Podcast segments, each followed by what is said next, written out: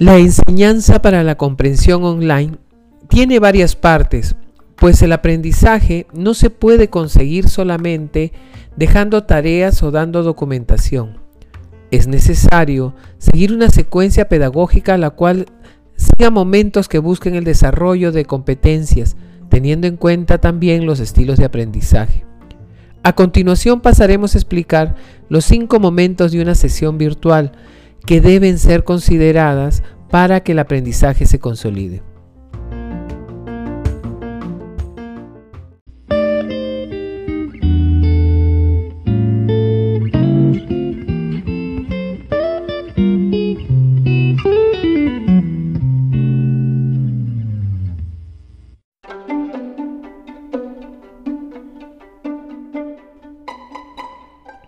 Introducción.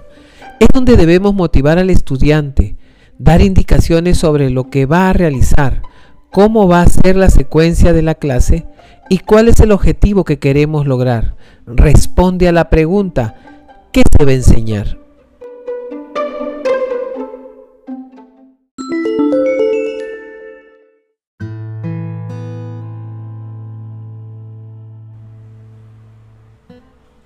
Desarrollo del tema. Se hará una explicación del tema buscando la comprensión del estudiante, utilizando las diferentes herramientas virtuales que sean necesarias para que el tema quede consolidado y aprendido. Se recomienda que los videos o documentos de audio no duren más de 7 minutos cada uno.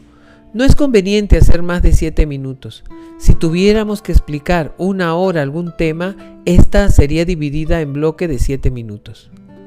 El desarrollo del tema se puede hacer de manera sincrónica, es decir, en tiempo real o a través de las diferentes herramientas virtuales como la videoconferencia, llamadas, transmisión en vivo, etc. Y también de manera sincrónica, como videos, diapositivas, audiolibros. No olvidemos que se debe buscar que se llegue al aprendizaje y no es solamente dar información, sino que se comprende el tema.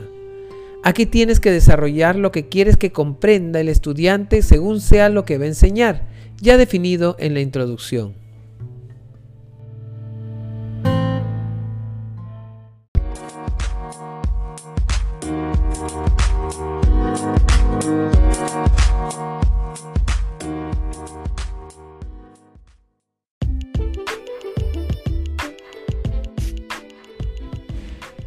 Ampliación. Consiste en la información que alcancemos al estudiante, que puede ser investigaciones, libros, videos, etc.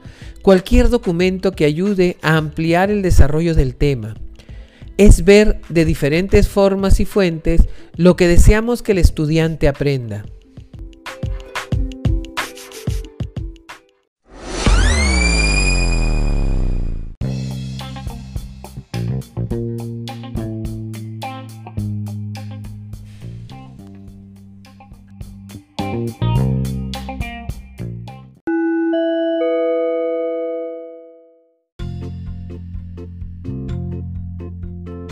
Aplicación.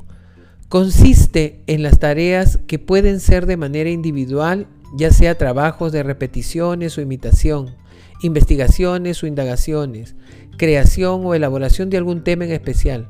Por otro lado, también pueden ser trabajos grupales, en el cual interactúan los estudiantes de manera virtual a través de diferentes herramientas y realice debates, reflexiones y establezca conclusiones. En esta etapa debemos establecer desempeños para que lo desarrollado del tema se consolide y se comprenda mejor.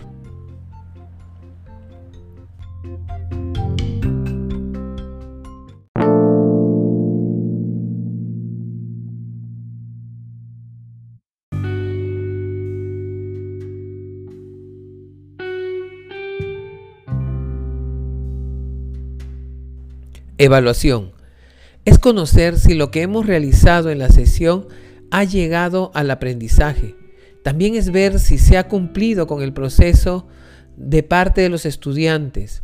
La evaluación puede ser de tres formas. La autoevaluación es decir, el alumno tiene que comprobar que ha llegado al aprendizaje por él mismo. La coevaluación es cuando los estudiantes se evalúan entre ellos y por último tenemos la heteroevaluación, que es cuando el docente ve si se ha llegado al aprendizaje que esperaba.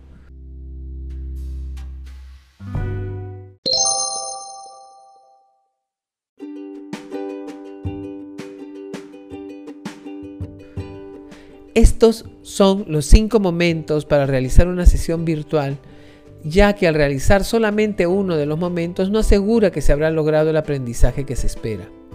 Para llegar al cumplimiento de las competencias es necesario que en la sesión se tenga en cuenta la parte conceptual, procedimental y actitudinal.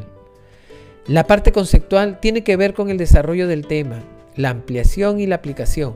La procedimental con la aplicación en base a lo aprendido, ejecutado en acciones según los objetivos de la sesión.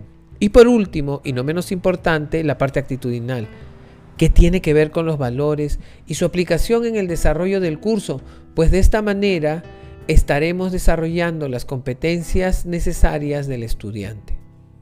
Por otro lado, esta sesión cumple con los estilos de aprendizaje también.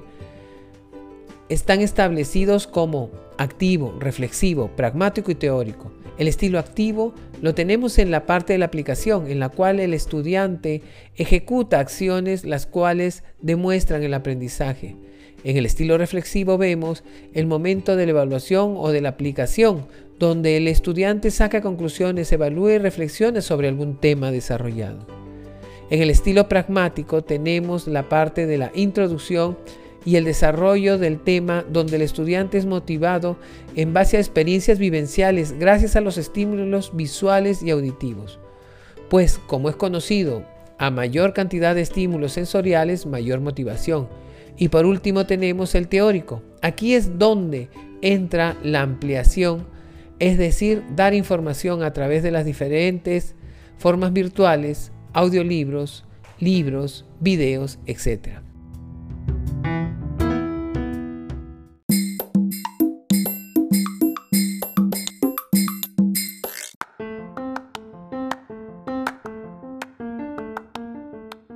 Debemos tratar de cumplir con los diferentes estilos de aprendizaje y a su vez que sea una sesión que desarrolle las competencias.